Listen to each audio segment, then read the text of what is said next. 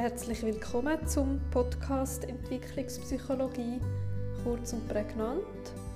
Heute geht es ums Lernen durch Konditionierung. Konditionierung ist ein Wort, das der russische Pavlov prägt hat.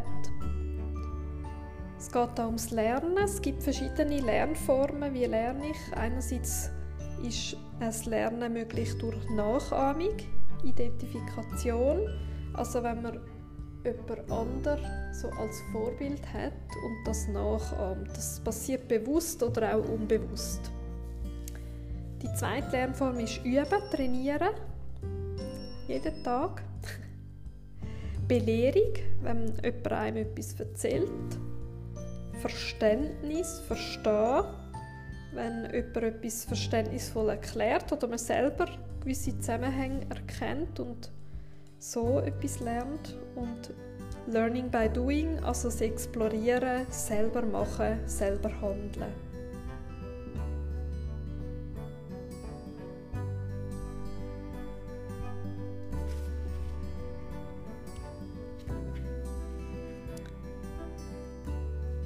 Konditionierung, da gibt es zwei verschiedene Arten. Das klassische Konditionieren von Pavlov von Russland. Dort geht es darum, dass so zwei verschiedene Reize miteinander kombiniert werden.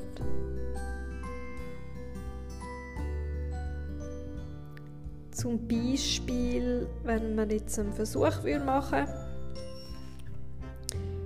und ein Znüni würde geben, dem Kind zum Beispiel. Und immer während dem Znüni ein gewisses Lied gelost wird, wo laufen gelassen wird, immer eine gewisse Melodie, ein gewisses Lied, dass dann nachher die zwei Reize, also einerseits das Znüni essen und andererseits die Musik miteinander gekoppelt werden, gleichzeitig erlebt werden. Mehrmals dann passiert der konditionierte Reiz, also Konditionierung, wo das so weit zusammenkoppelt. Und das löst dann, also wenn das Lied dann immer wieder laufen gelassen wird, dann möchte das Kind wieder das Neune essen, weil das ja miteinander gekoppelt ist, konditioniert ist.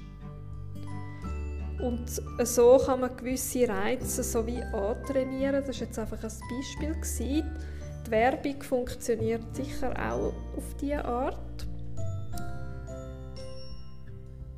Dann gibt es das instrumentelle Konditionieren, wo dann einen gewissen Lernvorgang beinhaltet.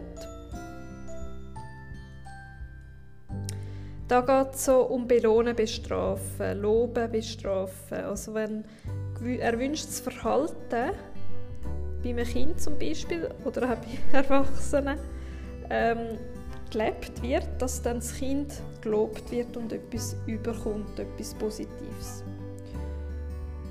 Und wenn das Kind unerwünschtes Verhalten zeigt, dass, es eben dann bestraft wird. Und es wird so negativ verstärkt und bei der Lobung beim Belohnen natürlich positiv verstärkt. Und so können gewisse Verhaltensmuster antrainiert, angewöhnt werden und gewisse Verhaltensmuster abgewöhnt werden. Das geht auch unter Konditionierung.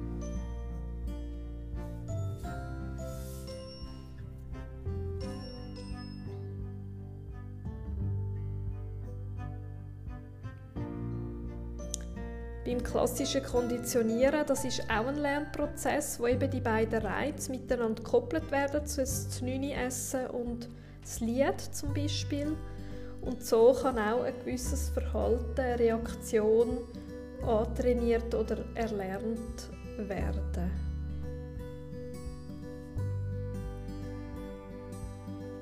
Die Frage ist immer, ist das äh, noch zeitgemäß? die, die Zeiten vom Konditionieren, sind die vorbei oder passiert das immer noch? Das ist ein guter Diskussionspunkt, wo es natürlich verschiedene Meinungen gibt. Ich denke, so zwei Reize so zusammenkommen und dann eine gewisse konditionierte Reaktion auslösen. Ich denke, das gibt es immer noch. Wo entweder bewusst eingesetzt wird oder halt auch unbewusst gewisses Verhalten antrainiert wird. Und beim Belohnen, Bestrafen gibt es heute sicher auch andere Methoden in der Entwicklungspsychologie, der Pädagogik, im Erziehen. Aber ich denke, es wird immer noch angewendet. Das instrumentelle Konditionieren, wo ein gewisses Verhalten, wo man sich wünscht, eben belohnt wird.